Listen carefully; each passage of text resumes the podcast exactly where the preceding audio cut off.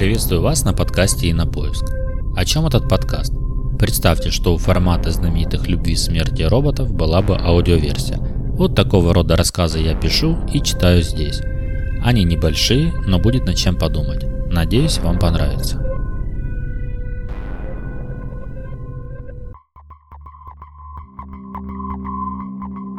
Похищение инопланетянами – благодатная тема для фантастики и ужасов. Похожие на людей, но все же бесчеловечные пришельцы давно закрепились в популярной культуре как символ бездушной технологичности и непременно захватническими амбициями. А что если бывает по-другому? Послушайте рассказ похищения и посмотрите на проблему с другой стороны. Итак, рассказ.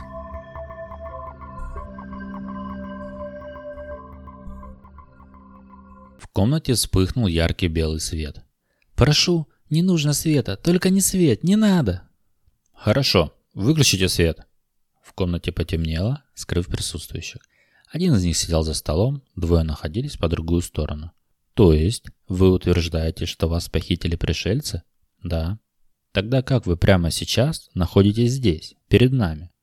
«Мне удалось бежать, когда не ослабили бдительность. Давайте проясним. Мы ознакомились с первичным протоколом вашего допроса и хотели бы уточнить некоторые моменты. Но я же много раз все подробно рассказывал. Даже отвечал, будучи подключенным к системе. Мы не исключаем вмешательство в работу системы, сочувствующих вам. Поэтому будем снова задавать вопросы. У вас нет иного выбора, кроме как отвечать. В противном случае будет утилизация. Хорошо, спрашивайте. Итак, как вас похитили? Я потерпел крушение во время исследовательского полета. Вы отключились? Да, я сильно ударился. Что было потом? Я очнулся на столе, похожем на операционный. Меня окружали несколько существ одного вида, но разного цвета, одетых в белые скафандры. У них были какие-то особенности? Да, они крупнее нас, но по строению тела похожи. Они контактировали? Нет, насколько я могу судить. Кто-то еще был в комнате? Нет, но за прозрачным материалом я видел других подобных существ, одетых в темные скафандры со странными шлемами закрывающими только верхнюю часть головы. Они тоже не контактировали, но все время шевелили ротовыми полостями. Что случилось потом? Мне в руку ввели иглу, после чего я снова отключился. Где вы очнулись? На том же столе. Как вы думаете, почему вас отключили? У меня был перелом ноги, и они собрали кость, зафиксировав своими странными устройствами. То есть вам помогли восстановить конечность? Да. Это было целью похищения. Думаю, нет. Тогда что? Они меня исследовали. Цепляли датчики, воздействовали светом, брали пробы из тела. И все это время не контактировали?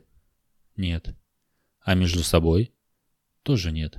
Но они стали ходить без шлемов и периодически двигали ротовыми полостями. Возможно, это как-то связано с общением. Вас подвергали насилию? В целом нет. Но когда я пытался убежать, меня ударили по голове. И потом меня удерживали, скрепив друг с другом мои конечности. «Сколько вы пробыли в плену?» «Пять земных дней». «Почему вы сделали уточнение?» «У нас с ними разное исчисление времени». «Вы говорили, что у вас есть шрам?» «Да, прямо на лопатке». «Как вы его получили?» «Они нанесли странным устройством». «Вы сами видели шрам?» «Нет, но я знаю, что он там есть. Я его чувствую». «Мы сейчас включим свет, чтобы медик оценил?» «Да, но дайте мне фильтры для глаз». «Конечно». Свет снова вспыхнул в белой комнате. Появился кто-то новый и подошел к сидящему со спины. «Что скажете?» Это похоже на пигмент, введенный под кожу. По границам знаков есть раздражение, но в целом у кожи здоровый зеленовато-серый цвет. Похоже, это их надпись. Нужен переводчик. Один из запрашивающих подошел к спине с прибором, имеющим нечто похожее на объектив.